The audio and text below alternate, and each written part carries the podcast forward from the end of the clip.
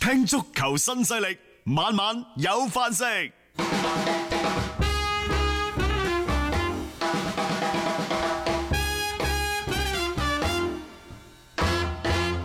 接住落嚟呢個消息呢，球迷就開心啦，因為蘇寧嘅老細張近嗯東就誒。指示嚇，真係指示 PP 體育，因為佢 PP 體育係係蘇寧嘅子公司嚟嘅。係就呢誒話呢，呢個賽季 PP 體育將免費俾球迷，即係睇中超所有嘅比賽。所有嘅賽事，係送福利。喂啊，人哋係要俾錢。係啊，真係真金白銀㗎。體育動力，嗯體育動力要俾錢足協，足協領頭要分錢，同埋各間中超要分錢㗎。啊即係啊誒十年一百一十億，繼呢個係繼啊嗯續行緊㗎，續行繼㗎。續行啊緊㗎，唔好話因為咁仲有人哋嗰啲製作嘅成本、嗯傳輸嘅成本等等嚇，就但係唔好理啦。反正嚟緊呢個賽季可能時間比較短嚇，尤其係移動端即係所有手機端全部開放新賽季嘅中超直播，免費哦。嗯，好事啊，福音啊！即係對於球迷嚟講，因為其實中超咧，你姑勿論佢點都好咧，都係我哋自家嘅聯賽啦，受關注嘅程度咧好高㗎。好事嚟啊嗯嘅，真係好事嚇。啊誒，其實之前呢都有部分收費，部分免費，嗯但係好似中國嘅收費市場呢，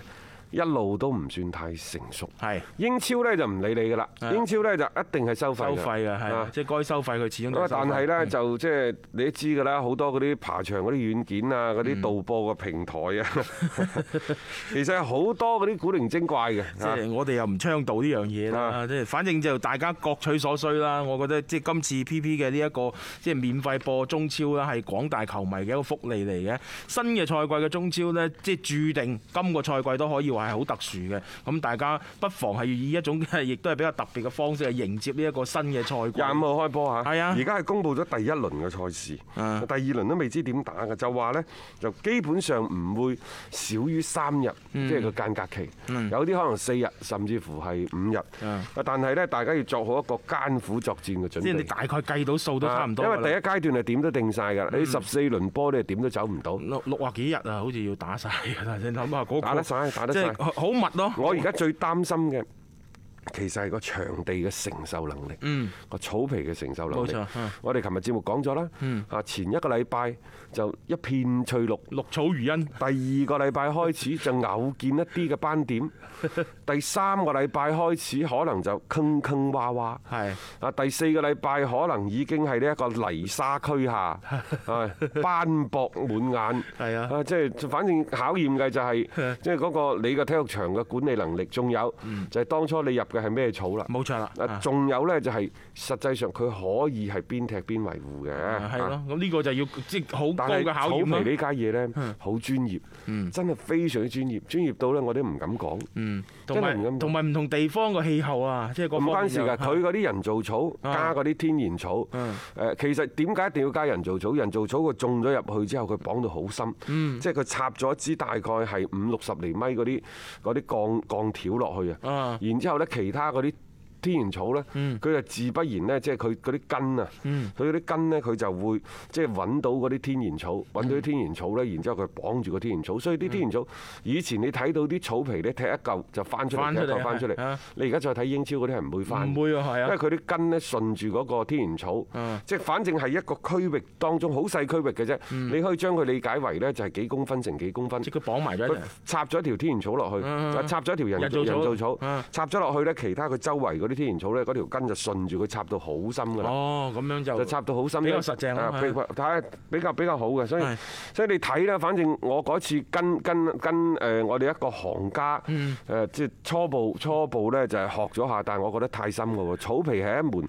非常非常專業嘅事情。所以你話即係呢個好快成你睇到養護成本啊、運營嘅好貴能力啊，呢啲真係嚇，啊即係考驗嚟咯。咁啊，另外琴日仲有另一單嘢，好奇怪，非常之奇怪，嗯啊，同許老闆冇 關，同佢鄉下嗰隊波有關。佢鄉下嗰隊波嗯啊河南建業俱樂部琴日突然間官宣就同意黃寶山辭去主教練嘅職務啦，各位嗯係咁嘅。黃寶山係前個賽季喺河南寶組水深火熱嗰陣時入嗯主，上個賽季其實佢帶住嗰隊波呢，就好早都保咗級㗎啦。冇錯亦就係話作為一個中超嘅教練、主教練，尤其係中小型俱樂部嘅主教練呢，喺土炮教練嚟講，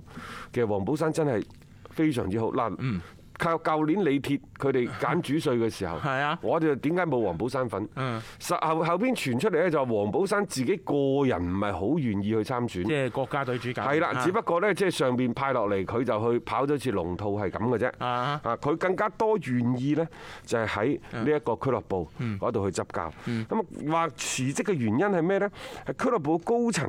同黃寶山喺引援嗰方面存在比較大嘅分歧。黃寶山睇好嘅球員呢個賽季一個都冇嚟，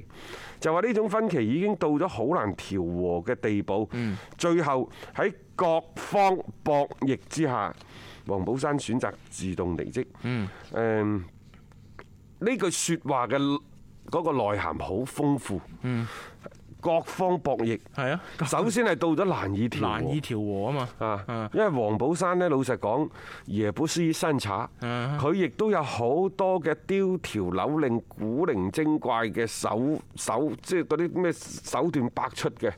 一個人嚟嗯噶，啊，即係反正佢唔係，他怎麼說？他不是一個軟柿子。嗱，你唔係話你唔係話你搓完近面俾係啊翻黃寶山唔係㗎。你想撳就撳黃。寶山係即係話可能有機會佢賣咗你，你仲幫佢數錢嗰啲人嚟嘅。啊，啊所以嗰陣我我哋嗰陣時話，其實國足主教練 即係當時未定嘅時候，佢都係可以去考慮一個，因為就係因佢嘅呢種嘅性格特質啦，啊或者一啲執教嘅啲風格啦，即係可能有時會幫得到，即係國足都唔頂下，即係所以你可以睇到，即係到最後呢，兩邊相係一個即係溝通上面存在一個極大嘅一個分歧。誒呃冇辦法再走埋一齊啦，因為你喺聯賽即將開始嘅呢一個前提底下，突然間咁樣個主教練嘅辭職呢，對成個嘅球隊其實影響真係好大。啊黃寶山呢，誒佢係大大家仲記唔記得啊？佢以前做球員嗰陣時係陝西足球隊嗯嘅，亦都係陝西歷史上第一位國腳。嗯咁然之後呢，其他嗰啲我都冇講做球員，其實做教練之後呢，當其時第一佢係西安隊嘅主教練，然之後就佛斯蒂，嗯佛斯蒂係啊嗯雲南紅塔，亦都做過咧中青隊嘅主教練。嗰年做中青隊嘅主教練呢，仲同廣州某足球名宿一齊搭檔。嗯，係廣州足球名宿做主教練，佢做助理教 練。然之後廣州足球名宿好快落咗課之後，佢接任主教練。嗯，嗰陣時廣州仲有另一位更加老嘅足球名宿，就同呢一位足球名宿。即係講呢，就 係黃寶山同你搭檔啊，佢玩死你，你都未知咩回事 啊！言猶在耳嚇。係好啦，咁然之後零三年呢，佢就出任廣東紅鷹隊同埋深圳科健隊嘅主帥，啊，然之後又係江蘇舜天等等。最 QK 嘅呢，就係二零零六年九月。當其時有一個球員叫做陸博飛，遭遇搶劫並且被斬傷咗嘅。結果黃寶山呢，喺第二日就被俱樂部解職，係咯，啊球呢員個係最 QK 嘅。即係球員遭遇搶劫被 即係落整整傷咗，咁但係第二日係炒咗個主教練嘅，即係呢個係百思不得其解啊嚇！誒當中有啲咩即係責任啊，即係會唔會係管理不嚴之類嗰啲咁嘢啦？唔知道咁，但係就即係黃寶山之前呢，都即係同我哋廣東足球似乎佢都有一定嘅淵源嘅嚇，都教過好幾隊我哋廣東嘅一啲嘅球隊嘅。誒呃而家呢個時間點比較怪，因為馬上就開波啦。嗯，馬上開波正係進入最後準備嘅衝刺階段。喺呢個關鍵嘅時間點，黃寶山選擇辭職落課，即係有咩不可調和嘅關係？係啊有咩各方博弈？黃寶山係咪以最後嘅辭職相要挾，而人哋根本上就你走就走啦，根本上就唔在乎你呢？啊！ 即係呢個中間好似好多故事，即係而家係未未披露到出嚟嘅，即係呢種嘅即係不調和，即係包括之前即係所講到，其實黃寶山喺訓練嘅期間呢，都已經係提出過好幾個嘅球員啦，佢係好想去引進嘅，但係俱樂部一直都冇達到佢呢一方面嘅要求。嗱，佢哋嗰批人呢，即係誒包括以前嘅賈秀全啊，即係同佢一齊嘅陳金剛、唐耀東啊等等，再前少少嘅左樹星啊、沈長福啊，嗰批都嗰批人好似做教練都麻，即係唔係話麻麻地，包括池尚斌其實都曾經喺九幾年，即係都都帶住大連打過一波好輝煌嘅戰績出嚟嘅。都威過嘅嗯啊，但係相對佢咧比較少，即係你話左樹星嗰陣時、陳金剛嗰陣時就同阿希榮教練嗰啲差唔多嗯嚇，誒陳金剛啊嗰啲即係即係已經係誒誒呢一個嗯黃寶山嗰啲已經後少少噶啦，相反呢，就李霄鵬啊、李鐵啊。誒嗰班呢，就相對又好似好啲，好好少少，但係又嗯後起之秀又唔啊嘛係 又唔係好好啊，因為嗰陣時你最著名嘅范志毅啊，包括阿國仔啊、高峰佢哋，其實都係冇冇喺一線隊執教，或者係短暫嘅極其短暫嘅一線隊執教。即係嗰個好似有一啲斷層嘅感覺啊！即係嗰嗰一脱人啊嚇，即係而家要要去到李鐵、李小鵬呢一批啦嚇。即係總體嚟講咧，其實隨住黃寶山嘅一個即係辭職啦，咁我哋喺中超賽場上面即係剩低落嚟嘅土炮教練已經又唔多噶咯喎。咁而且你話真係一啲嘅誒，即係叫做相對老派嘅一啲嘅主教練呢，亦都買少見少啦。即係好似慢慢慢慢有啲淡出呢一個嘅中超嘅舞台嘅嗰種嘅感覺。而家中超大部分嘅球隊都係聘請一啲嘅外籍嘅教練嚇，你真真正正可能土炮嘅教練就即係李霄鵬、謝峰呢兩位呢，目前仲係在任中嘅啫。 Hello，我係張達斌。每日傍晚六點到七點，我都會喺 FM 一零七七同大家做節目傾波經。而家係自媒體時代，除咗喺電台嘅節目，每一日我仲會喺抖音發布最新嘅短視頻內容。嚟抖音搜索斌哥廣播就可以揾到我啦，記得添加關注啊！另外，歡迎大家關注我嘅微信號碼，方便隨時交流。敲重點，唔係公眾號，係個人號啊！微信號碼係一三四一六三六孖五九八，一三四一六三六孖五九八。接住呢，我哋睇德國嘅足球，因為琴晚其實有一場嘅德甲嘅附加賽第二回合嘅賽事，嗰個劇情呢，琴日非常之遺憾，我哋冇講到。但係私底下呢，我同阿大雄就呢場波呢，我哋有個交流。不幸被我哋嚴重嘅係呢，即係真係只能夠講馬後炮，好遺憾，因為我哋冇喺出街嗰陣時講。係作客首回合係零比零，然之後次回合呢，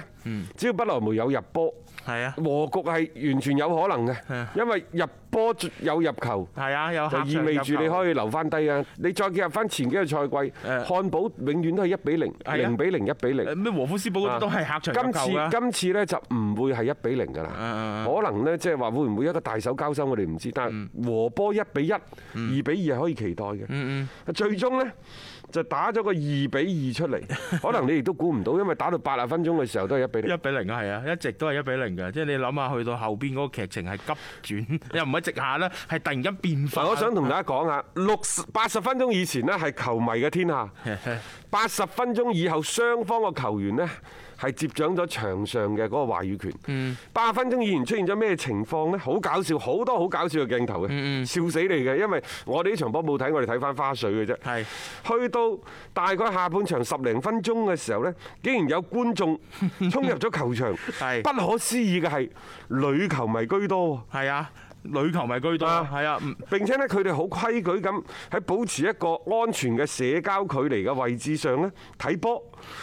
好明顯，我覺得嚇係有預謀嘅。又係啊，應該係有有準備而嚟嘅，即係你可以咁，即係呢度講話都涉及成五十位嘅觀眾入到場啦，都有一定規模。啊當然，啦，後尾呢，即係過咗陣就俾現場安保嘅人員亦都請出咗 球場。係但係喂，呢啲人喺邊度 嚟？點解女球迷居多？佢哋點樣入場嘅呢？佢肯定呢五十個人肯定係相約前去睇波，肯定係有冇錯預謀、有組織、有策劃咁樣進入咗即係佢唔球係場一個半個咁衝入球場，我哋之前都試過西甲有啊嘛，啊而家你你五十個人喎睇到咁多女球迷入場，最驚嘅腳打震嘅唔係場上踢波啲球員，係而係對面不萊梅嘅嗰個 嗰個管理層嗰個高層。係。佢話呢個就係唔公平嘅競爭，佢哋必須馬上離場，馬上現在立即 馬上離場嚇，啊！因為女球迷太 多，經影響不萊梅啲球員嘅發揮。你唔知係咪即係嗰邊海登海姆出嘅屎橋？係你都知㗎啦，可能佢哋即係場場波都冇人嚟，突然間起咁多球迷，五十個算好多㗎啦，各位。多啊嚇突然間係五十個青春靚麗嘅女球迷入 場，你覺得不萊梅啲球員嘅心情會唔會浪起身呢？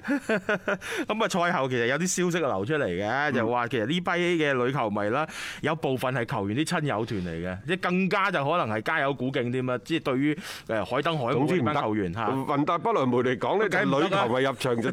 個打擾咗我心神。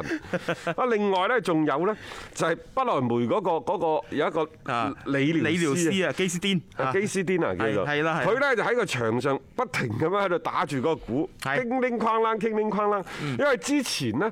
不能門咪發癲贏個科隆六比一嘅，係嗰場賽事係空場，佢係咁樣敲嘅。嗯咁佢係咁樣敲呢，就覺得喂係咪咁樣敲完之後啲球員係啲運氣會比較好啊？我哋啊上次大炒都係咁咁冇話唔得噶嘛，呢樣嘢可以噶你嘛。可以敲嘅。係啊，咁然之後咧就話咧，就話咧喺現場仲有兩個海登嘅海海妹球員睇到嗰度你個靚女喺度敲個鼓敲得咁開心，係佢哋係整咗兩個鑊嚟敲敲 鑊呢度鼓一聲噹一聲個叮叮噹叮叮噹叮叮，佢哋話係德甲版嘅笑傲江湖啊，我真係笑到我 啊！所以你見到琴日呢場比賽呢，嗱，海登、海姆呢啲球隊呢，我又覺得佢啊，即係幾點講呢？即係佢係用咗好多方式方法，為自己去創造呢個所謂嘅主場嘅優勢係。誒，好搞笑得嚟呢，你又覺得其實冇辦法，即係實力上面唔夠啊，只能夠其他搭救咯好啦，咁啊，另外咧仲有温情嘅時刻嘅比沙路，大家仲記唔記得啊？ 即係唔講我呢個出土文物咁哦上係真係下，好耐㗎啦四廿一歲嘅係嗯秘魯嘅老將比沙路，佢喺德甲咧打咗超過二十年㗎啦。啊，佢喺琴日呢場賽事之後，正式咧就對外官宣，就結束自己嘅球員嘅生涯。係啊，賽後咧被拋起身嘅就唔係呢一個不萊梅嘅主教練，梗係啦， 帶到我哋差唔多 降組降組咁就係、誒最終不萊梅啦，亦都係憑藉住呢一個客場入球嘅優勢啦，係將呢一個海登海姆嘅淘汰咗，留翻喺德甲聯賽當中啊！